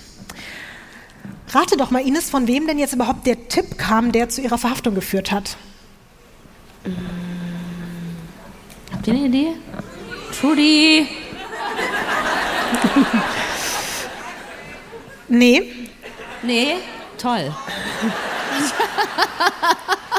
aber es ist auch schwer darauf zu kommen. Ich fand es nur krass. Der Pfarrer. Nee, von ihrer eigenen Mutter. Ja. Das ist wirklich schwer. Und das, was sie der Polizei erzählt, führt zu einer weiteren Verhaftung an diesem Tag. Möchtest du mal raten, wer? Brian? Es ist Mugshot-Time, du darfst das nächste Bild umdrehen. Ey. Boah. Heißer als gedacht, oder? da kann man schon verstehen, warum die da abhauen wollte. Ja, krass. Also wen siehst du, Ines? Brian und Sheila zusammen, ähm, die Maxwell umgebracht haben, würde Sheila. Garvey und Brian Tavendale werden beschuldigt, gemeinschaftlich Maxwell Garvey ermordet zu haben. Und um das Ganze jetzt nochmal Revue passieren zu lassen, müssen wir nochmal zurück in den März 1967, zu dem Moment, als Sheila mit Brian untergetaucht ist und ihr euch alle gefreut habt. Dort ist ihr nämlich bewusst geworden, dass sie sich ein Leben lang verstecken müsste und halt nie wieder ihre Kinder sehen könnte, wenn sie sich wirklich von Maxwell trennen würde. Selbst ein Scheidungsanwalt, bei dem sie dann sich auch in dieser Zeit beraten lässt, rät ihr strikt davon ab, weil der sagt, wenn sie diesen Schritt geht, dann würde sie überall als Ehebrecherin gelten und sie hätte einfach keinerlei Chance gegen die Macht und das Geld ihres Mannes und sie würde alles verlieren, genau wie er es ihr ja im Endeffekt auch angedroht hat, selbst die Kinder. Sie will und kann aber auch nicht mehr mit diesem Mann zusammen sein. Er ist ihr gegenüber tatsächlich in den letzten Monaten sogar gewalttätig geworden. Und für Sheila steht jetzt fest, das war es endgültig. Sie möchte ihr Leben mit ihrem Liebhaber verbringen, in dessen Arme sie ja im Endeffekt auch ihr eigener Mann im wahrsten Sinne des Wortes geschubst hat. Als Brian und sie dann da so eng umschlungen zusammen im Bett liegen, flüstert Sheila irgendwann, dass sie niemals mehr glücklich werden könnte, solange Maxwell existiert. Brian drückt sie daraufhin noch fester und sagt ihr, dass er sie halt wirklich über alles liebt und dass er alles für sie tun würde. Nach Sheilas dann angeblich reumütiger Rückkehr damals, die in Wahrheit wirklich gar keine reumütige Rückkehr war, zurück nach Hause, trifft sie Brian heimlich weiter. Immer dann halt, wenn Maxwell mal wieder länger bei irgendwelchen Sexpartys im FKK-Club ist oder stundenlang besoffen durch die Gegend fliegt. Man muss aber auch sagen, die haben alle einen an der Murmel da, ne? Also da ist keiner gesund im Kopf. Das stimmt natürlich auch. Und wenn Maxwell besonders viele Anti-Sex-Pillen genommen hat, weil er sonst nicht schlafen kann, lädt Sheila einfach mal ihren Liebhaber sogar heimlich über die Hintertür in das gemeinsame Haus ein. Und Ist Hintertür äh, so ein Codewort für Anal? Nein. Es ist mir dann nur jetzt wieder aufgefallen. Ich habe nur geschrieben Hintertür und dann dachte ich jetzt, du wirst doch sicherlich an die, Hinter die andere Hintertür denken, oder nicht? Siehst du, ich denke schon halt wie du. Das finde ich sehr schön. Ja. Aber es ist halt wirklich krass. Also sie lässt ihn durch die Hintertür ins Haus und dann haben die da im Wohnzimmer unten Sex, während halt Maxwell oben weggetreten auf seinen Antisex-Pillen irgendwie nicht mehr da ist halt. Finde ich irgendwie auch schön skrupellos so, aber gut. Und in der besagten Nacht des Verschwindens im Mai 1968 steht Brian Tavendale wieder vor dem Hintereingang des Farmhauses, während Maxwell tief und fest pennt. Sheila selbst hat gar keine Tablette genommen, sie hat nur so getan, damit sie wach bleibt und Brian ins Haus lassen kann. Der ist dieses Mal aber auch nicht alleine gekommen. Er hat seinen 20-jährigen Kumpel Alan Peters dabei, der soll beim Transport helfen. Die drei trinken erstmal zusammen Whisky. Um dann Mord zu begehen. Naja, die wollen sich ein bisschen Mut antrinken. Und irgendwann, als man eben genug Mut-Intus hat, drückt Sheila ihrem Geliebten wortlos eines der Gewehre ihres Mannes in die Hand. Und damit geht Brian dann schnurstracks hoch in den Master Bedroom, in dem der schnarchende Maxwell liegt. Ohne zu zögern schlägt er seinem einstigen Freund mit dem Gewehr auf den Hinterkopf. Dann benutzt er ein Kissen als Schalldämpfer und drückt ab. Danach trinken die drei schweigend im Wohnzimmer die Flasche Whisky aus. Und Brian muss sich irgendwann übergeben. Dann, Aber vom Whisky. nee, es heißt wohl später eher so ein bisschen von dem Schock, dass er gerade einen Menschen getötet hat. Aber vielleicht war es auch noch zusätzlich. Ich finde das bisschen ehrlich gesagt auch so, wie du es beschrieben hast, wenn man sich das vorstellt, so beklemmend und furchtbar, also so schlimm auch diese ganze Beziehung war. Und ich, ich meine, ich will mir da jetzt irgendwie nichts rausnehmen zu urteilen, aber das sollte nie die letzte Lösung sein, oder? Total. Also egal wie schlimm der war, es Ja. ist trotzdem auf jeden Fall nicht richtig, ihm mit einem Gewehr in den Kopf zu schießen. Also auf keinen Fall.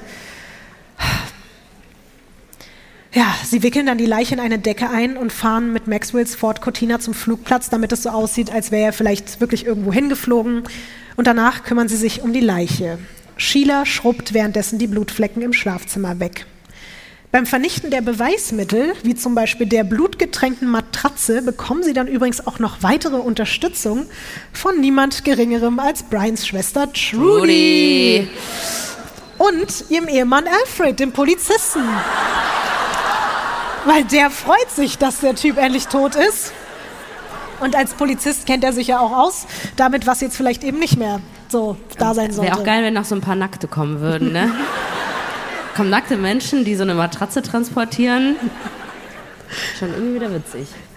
Ja, die beiden hatten natürlich eben auch noch jeder so auf seine Art und Weise eine Rechnung offen mit Maxwell.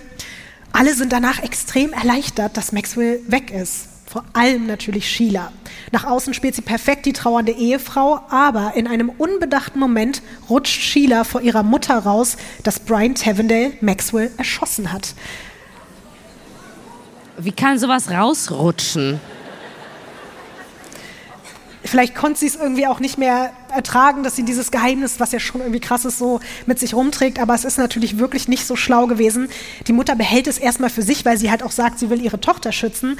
Aber als die ihr dann auch noch eröffnet, dass sie mit Brian und den Kindern zusammen wegziehen will und ihre Mutter halt sie nicht davon abbringen kann, denkt sie sich so, ich kann doch nicht meine Enkelkinder mit dem Mörder ihres eigenen Vaters unter einem Dach aufwachsen lassen. Das geht nicht. Und das kann ich irgendwie auch ein Stück weit verstehen.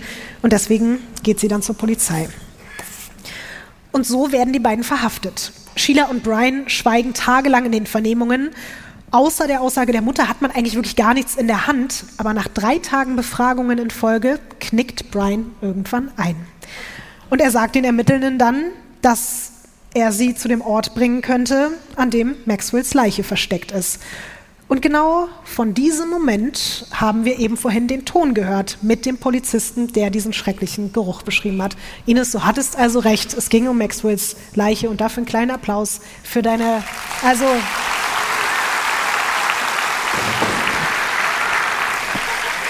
Ist da jemand umgekippt? ich hoffe es nicht. Oder war das hinter uns? Ich glaube, es war hinter uns. ah, okay. Ja, ich hoffe. Ja, dann ist egal, oder?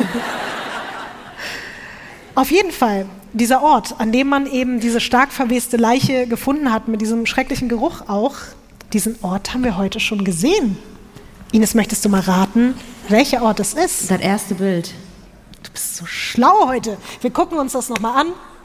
Lawson Castle, herzlichen Glückwunsch, Ines. Schöne Area, muss man ganz ehrlich sagen.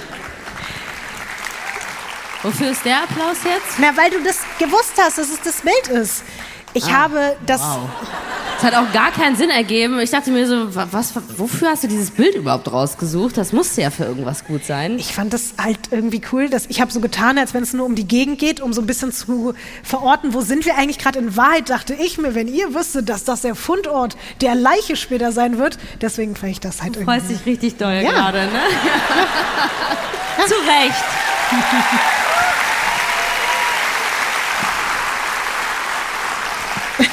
Ich habe es halt bewusst hier so eingeschmuggelt und ich habe sogar auch noch bewusst erwähnt, dass Brian Tavendale aus der Gegend rund um Lawson Castle kommt. Das habe ich deswegen gesagt, weil er dort als Kind sogar wirklich schon regelmäßig auf dem Gelände gespielt hat und dabei irgendwann unter dem Schloss eine Art Tunnelsystem entdeckt hat. Und genau in diesem Tunnel liegt die Leiche von Maxwell Garvey. Die Polizei sagt später, ohne den Hinweis von Brian hätte man den Toten dort niemals gefunden. Und das Verschwinden von Maxwell Garvey wäre vielleicht niemals aufgeklärt worden. Der wäre dann so ein Geist gewesen, da so ein Sexgeist in diesem Schloss. Der nackte FKK-Geist von Ja. Lawson Castle. Wow, unheimlich.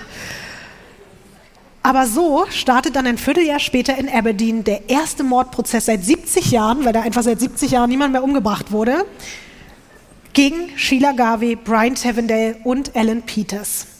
Die Verhandlung dauert zehn Tage und mit jeder Aussage im Zeugenstand kommen mehr schlüpfrige Details aus Sheilas und Maxwells Sexleben ans Tageslicht. Halt auch dieses ganze wilde Treiben da im FKK-Club wird zum Thema. Was glaubst du, wie reagieren denn jetzt so die Menschen und die Medien in Schottland auf diesen Fall? Sehr sensibel, natürlich, ne? Ähm, so wie man das ja kennt. Ja, ich glaube, das wird total ausgeschlachtet. Und äh, der absolute Sex-Ficky-Ficky-Mordskandal daraus gemacht, oder? Auch dazu darfst du dir ein Bild anschauen. Das letzte für heute. Wow. Warte mal, aber ach so, das ist jetzt, äh, da geht's dann um, ich dachte, das wäre jetzt so mediale Presse oder so, aber es ist so, dass wenn dann die Verhandlungen stattfinden, dass da so viele Leute sind und feiern die Sheila? Oder ist es eher so, äh, oder 50-50? Ganz im Gegenteil. Ach so. Ja, also erstmal, um es, ich meine, man sieht es ja und man kann sich jetzt auch schon denken, der Fall erregt in ganz Schottland ein so krasses Interesse und das sieht man da gerade, dass jeden Tag Hunderte von Menschen vor dem Gericht stehen, weil die halt hoffen, dass die da noch einen Platz auf der Zuschauertribüne bekommen. Und wir sind jetzt, wie gesagt, Ende der 60er und trotz der 68er Bewegung ist man halt noch lange nicht so weit, vor allem nicht in ländlichen Gebieten, dass man es irgendwie als normal empfinden würde, dass da so ein Ehepaar so Sachen wie Partnertausch betreibt oder in den Swingerclub geht oder irgendwie einen eigenen Nudistenclub gegründet hat oder auch, dass eine verheiratete Frau mit einem zehn Jahre jü- jüngeren Liebhaber den eigenen Mann betrügt. Also das ist halt alles ein bisschen zu viel auf einmal. Also die Leute, die da stehen, stehen da jetzt nicht als Fans von Sheila, sondern die sind eher so, oh mein Gott, was ist denn das Abartiges? Aber wir gucken uns das mal an. So. Ja. Richtig schön für die Fantasien dafür zu Hause. Sich Ja. so ein bisschen Stuff besorgen, ne? Voll. Und ich fand es auch krass, dass es eigentlich in dieser prüden schottischen Gesellschaft zu der Zeit fast so der größere Skandal ist, was ich gerade alles aufgezählt habe, als das Verbrechen und der Mord an sich. Also dieses ganze, da ist eine Frau, die hat Sex und hat eine Affäre und so, das ist alles viel, viel schlimmer als, oh, da wurde irgendwie jemand umgebracht. Also zumindest hat man so so ein bisschen das Gefühl. Und aus der Story wird auch so eine richtige Grundsatzfrage um Moral gemacht. Selbst die Kirche nimmt sich einfach die Garveys und Tavendale und halt auch andere Leute da aus dem Kinky Cottage so als Sinnbild für sündhaftes Verhalten und den Verfall der Gesellschaft und wie die Werte der Familie und des Glaubens zerstört werden durch Sex und so. Also das wird dann auch so richtig schön in dieser Hinsicht ausgenutzt, das Thema. Kein anderer Fall wird in Schottland so bekannt und so viel diskutiert wie der des toten FKK-Farmers und seiner Frau. Das liegt aber auch daran, dass bis heute nie zu 100 Prozent aufgeklärt wurde, wie der Mord wirklich vonstatten gegangen ist. So wie ich dir das jetzt erzählt habe, hat es sich das Gericht mit Hilfe der für sie plausibelsten Zeugenaussagen und Beweise rekonstruiert. Sheila selbst hat aber immer abgestritten, Brian Tavendale beauftragt zu haben, ihren Mann zu töten. Sie behauptet wirklich, Brian habe den Plan ohne sie einfach geschmiedet und sie hätte auch ihn und seinen Komplizen gar nicht ins Haus gelassen.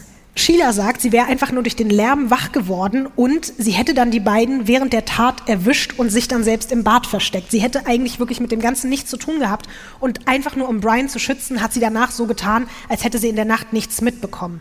Brian wiederum behauptet, Sheila hätte Maxwell versehentlich im Streit erschossen und hätte dann Brian angerufen, damit er ihr hilft, die Leiche verschwinden zu lassen.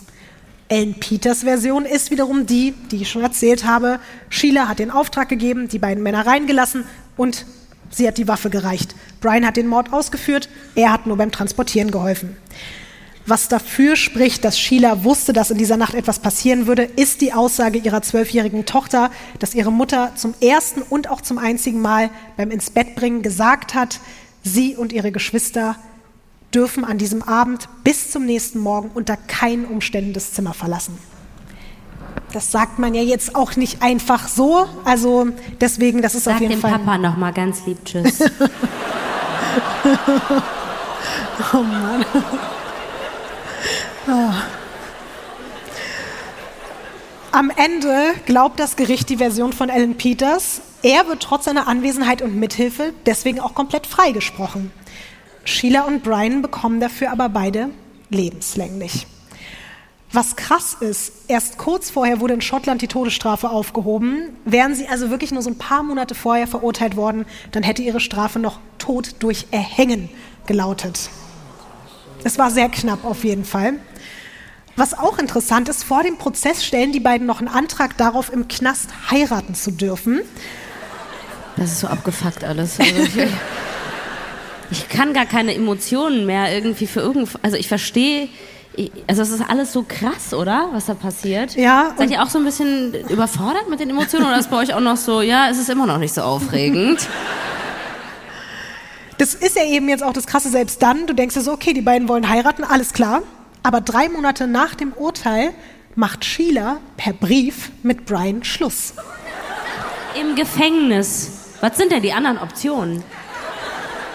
Vor allen Dingen, Ines, sie schreibt einfach, Zitat, ich habe beschlossen, nie wieder etwas mit dir zu tun zu haben. Aber das macht sie vielleicht extra, weil sie die Schuld auf ihn schieben will, ne?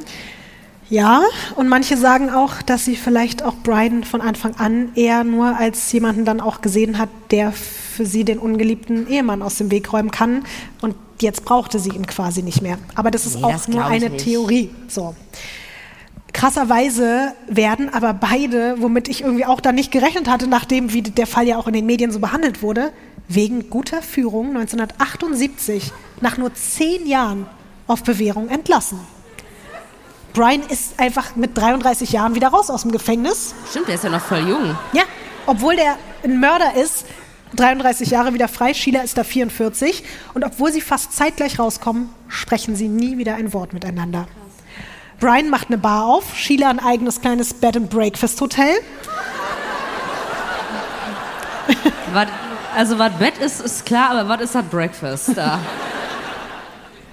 Zwei Jahre nach ihrer Entlassung aus dem Gefängnis veröffentlicht sie 1980 ein Buch mit dem Titel Marriage to Murder, My Story, in dem sie weiterhin ihre Unschuld beteuert und ansonsten spricht sie aber nie wieder auch nur ein Wort über den Mord und auch nicht über Brian oder den FKK-Club. Sie redet darüber gar nicht mehr und auch wenn Leute sie darauf ansprechen oder die Presse kommt, sie sagt immer nur so, lasst mich bitte in Ruhe damit.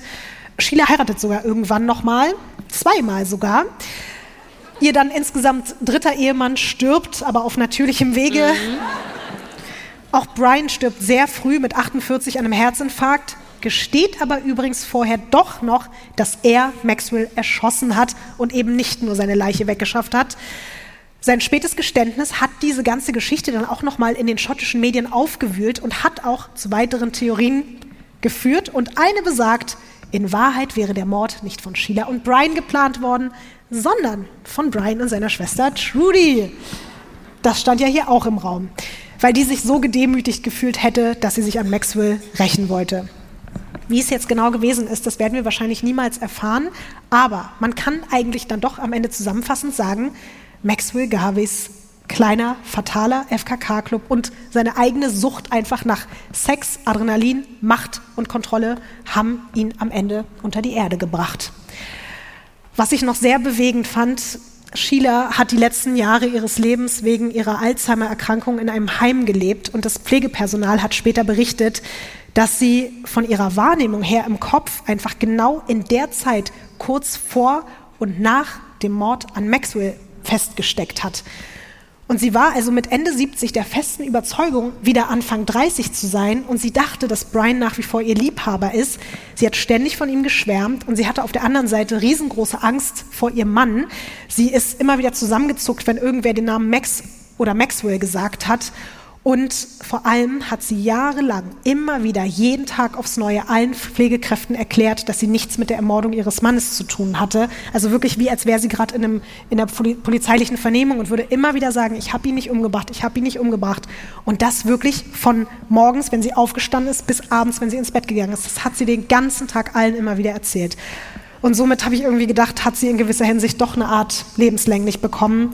Weil, ja, das tut mir irgendwie voll leid. Ja. Manche glauben, dass sie ihre eigene Schuld einfach nicht ertragen konnte und so auf diese Art verarbeitet hat. Andere sind bis heute überzeugt, dass sie unschuldig ist. 2014 stirbt Sheila Garvey im Alter von 80 Jahren.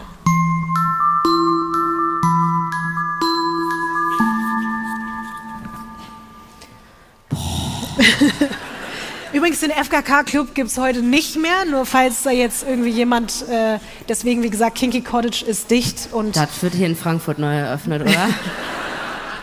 Und das war die Geschichte eben von Maxwell und Sheila Garvey und dem fatalen FKK-Club in Frankfurt.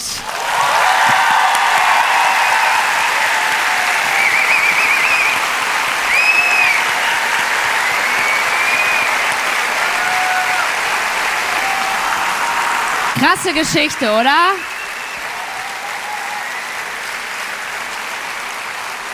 Wie ist deine Emotion jetzt?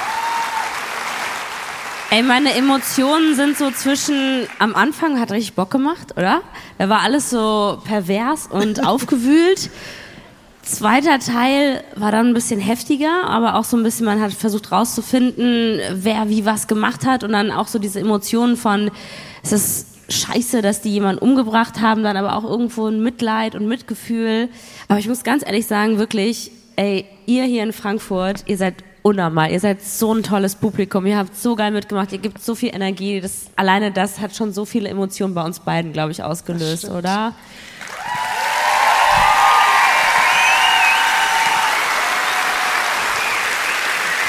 Gute Nacht, Frankfurt!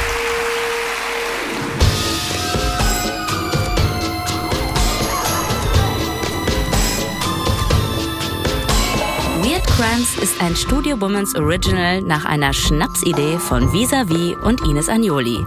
Skript und Recherche Visavi. Executive Producer Konstantin Seidenstücker. Produktion und Redaktion Sarah Omar. Assistant Producer Peace Solomon Obong. Musik, Ton und Schnitt Christian Pfeiffer und Chris Kahles.